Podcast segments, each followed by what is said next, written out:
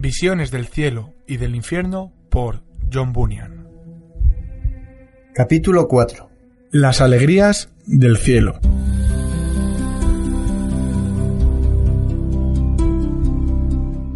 El profeta continúa.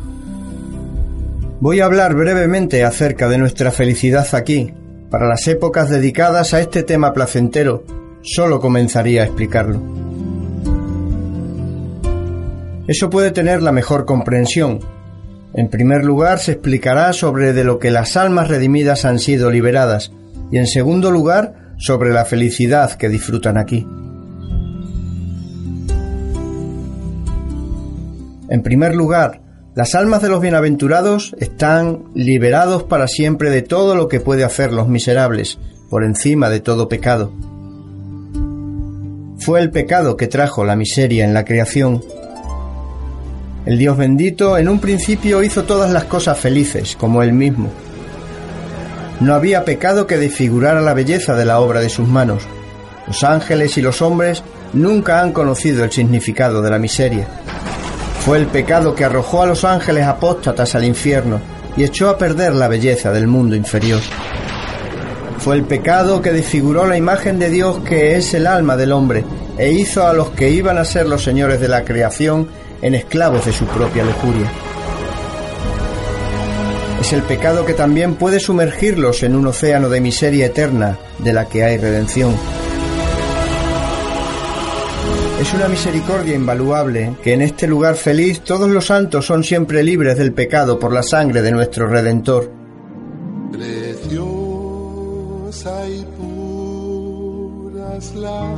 En la tierra de abajo, el menor y más sagrado de las almas gimen bajo el peso de la corrupción, intentando aferrarse a todo lo que hacen y con frecuencia son llevados cautivos en contra de su voluntad.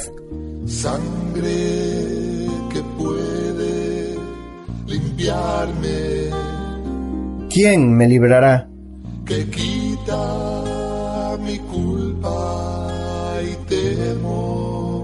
Ha sido el grito de muchos de los siervos fieles de Dios que al mismo tiempo han sido queridos por Jesús. El pecado es el gran peso sobre los santos durante su vida en la carne corrompida. Por lo tanto, cuando ponen sus cuerpos debajo de la tierra, sus almas son como un pájaro liberado de su jaula, y con un gozo celestial se elevan hasta el cielo. Pero aquí la guerra ha terminado y la muerte ha sido devorada en la victoria. En la tierra sus almas estaban deformadas y teñidas por el pecado, pero aquí sus brillantes almas por el siempre bendito Jesús se presentan al Padre sin mancha ni arruga.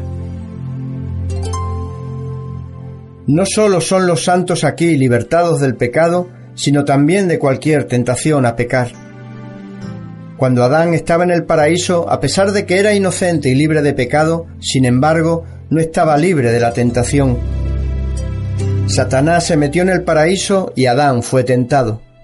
Como una enfermedad, el pecado se ha comido a la naturaleza humana y corrompido toda la humanidad. Aquí cada alma está libre de esto. Nada más lo puro y santo puede encontrarse aquí. Ese león rugiente que vaga por un lado a otro por toda la tierra buscando a quien devorar, en lo que respecta a los santos en el cielo, está obligado a alejarse en prisiones eternas. Las tentaciones del mundo nunca serán más atractivas a los que por la fe y la paciencia ha superado y con seguridad llegaron aquí. En el cielo miramos con desprecio a todos los placeres terrenales. Aquí no hay nada que pueda perturbar nuestra paz, sino una eterna corona calma toda nuestra felicidad. Dado que somos liberados de todo pecado y de sus efectos, también somos rescatados del castigo. Después de la muerte, el infierno confina a los pecadores a la miseria eterna.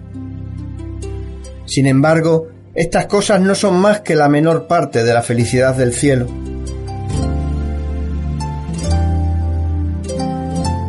Nuestras alegrías son positivas, más que lo negativo de lo que fuimos redimidos. ¿Qué trataré de mostrarte? Aquí disfrutamos de la vista de Dios, la bienaventurada primavera y eterna fuente, de toda nuestra felicidad. ¿Pero qué es esto? Yo no puedo explicar plenamente cómo las criaturas finitas pueden comprender el infinito. Sin embargo, a la vista de Dios que llena continuamente nuestras almas con gozo inefable y lleno de gloria, y con un amor tan ardiente, no hay nada que el autor de esta gran bendición no pueda satisfacer, ni la eternidad misma puede poner fin a esto. Él es que hace que nosotros vivamos, amemos, cantemos y agradezcamos por siempre, mientras que también nos transforma en su bendita semejanza. Contemplando la cara de Dios, nosotros disfrutamos de su amor.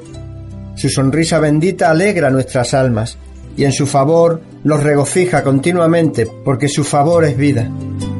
Y por su bendita visión de Dios, venimos a conocerle a Él muy por encima de como hubiéramos conocido en el mundo de abajo.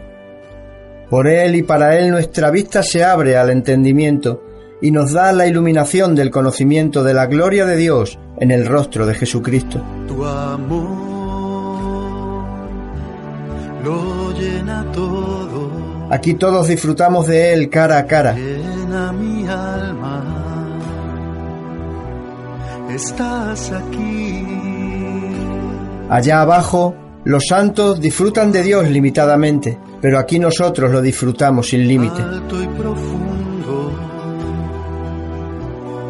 No lo comprendo. Allí ellos tienen algunos sorbos de su bondad, pero aquí nosotros bebemos en gran parte y nadamos en el océano sin límites de la felicidad. Esencia lo llena todo. Ante ti soy transparente. Allá abajo los santos tienen comunión con Dios por ocasiones muchas veces, pero aquí es ininterrumpido. Tu amor es como un río que nace de más. Allá abajo el amor se mezcla con el miedo y el miedo lleva al tormento, pero aquí el amor es perfecto y el perfecto amor echa fuera el temor.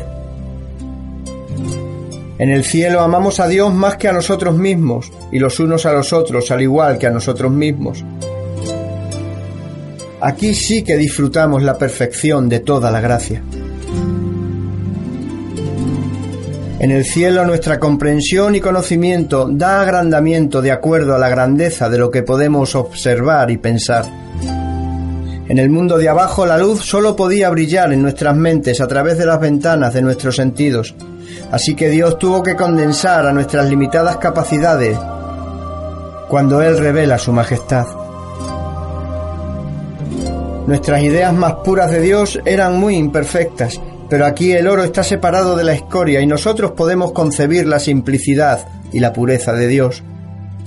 Nosotros entendemos acerca de sus decretos y consejos, su providencia y sus dispensaciones. Vemos claramente aquí que la eternidad de Dios era única y existente, pero no solitaria. Comprender su divinidad no es ni confundido en unidad, ni tampoco divide en número. Vemos que allí, que es una prioridad del orden, pero hay superioridad entre las personas de la Trinidad, pero que ellos por igual tienen la misma excelencia y el poder e igualmente son adorados. Los caminos de Dios que en el mundo de abajo parecían inescrutables y más allá de nuestra comprensión, aquí entendemos claramente en su sabiduría divina que la verdad no podría ser más simple. Estas son algunas de las cosas que hacen nuestras almas felices. Sin embargo, la felicidad de los santos en el cielo no estará completa hasta que sus cuerpos resucitados y sus almas estén unidas. Le voy a mostrar cuál es el cuerpo resucitado. En primer lugar, los cuerpos de resurrección de los bienaventurados serán cuerpos espirituales como el mío. Es posible comprender mejor esto no solo por ver, sino también por el tacto. Después de decir esto, el santo profeta se complació en darme su mano. Ellos serán cuerpos que se purifican de toda corrupción y sin embargo van a tener sustancia.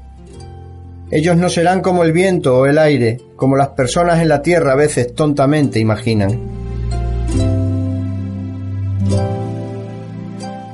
y le dije a él que siempre entendí lo espiritual como lo opuesto de lo material, así que pensé que un cuerpo espiritual debe ser inmaterial y no ser capaz de ser tocado, como yo toqué su mano. A esto el profeta respondió, que sus cuerpos serán espirituales, no sólo porque ellos fueron purificados de toda corrupción, pero a medida que fueron sostenidos por el disfrute de Dios sin necesidad de comida, bebida o el sueño.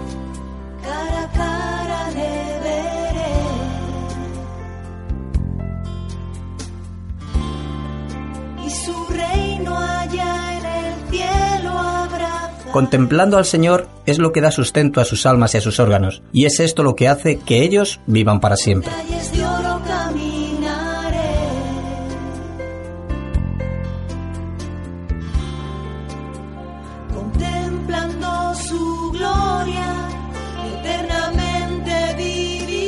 ¿No habéis leído, dicho por el profeta, de que el bendito Jesús, después de su resurrección, apareció en su cuerpo a sus discípulos cuando ellos estaban reunidos en una habitación y con las puertas cerradas apareció cerca de ellos?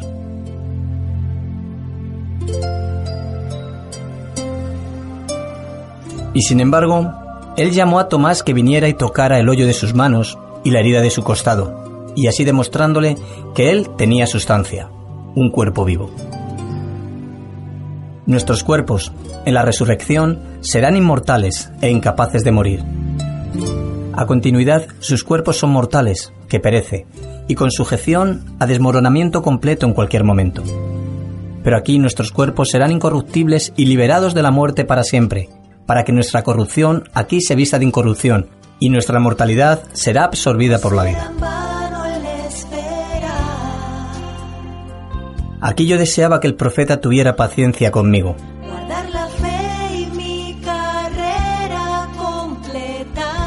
Mientras yo le di cuenta de mis propias ideas acerca de la importancia de estas cosas. Habla, que estoy dispuesto a aclarecer tus dudas. En las Sagradas Escrituras, que la inmortalidad es de Dios solamente y no para los hombres. La experiencia diaria nos dice que los cuerpos de los hombres son mortales y mueren. Por lo tanto, Pablo le dijo a Timoteo que Dios solo tiene inmortalidad. Cuando digo que los cuerpos de los bienaventurados aquí son inmortales, yo estoy hablando de los cuerpos en su estado resucitado, que ya no están sujetos a la muerte. El día de la resurrección, el hombre en su estado mortal y corruptible está sujeto a la muerte y no hay nada más evidente para todos los que habitan en el mundo de abajo. Incluso los cuerpos de todas las almas glorificadas que están aquí en el cielo están en este momento aún bajo el imperio de la muerte. En el día de la resurrección, cuando se levanten de nuevo, deberán entonces ser inmortales. Y en cuanto a lo que se dice en las Escrituras, que el Dios bendito solo tiene inmortalidad, es muy cierto. Él es el más esencial, por lo que en su propio ser y naturaleza no hay ningún ángel o hombre que se le compare. En ese sentido estricto se dice que es así. Somos inmortales a través de su gracia y favor, pero Dios es inmortal en su esencia y lo ha sido desde la eternidad. En ese sentido, bien puede decirse que sólo Él tiene inmortalidad. Él es esencialmente único en su propio ser. De igual manera, se puede decir que solo Él es santo, y no hay nadie más bueno que Dios. Solo Él es justo, y ninguno tan misericordioso, sino solo Él.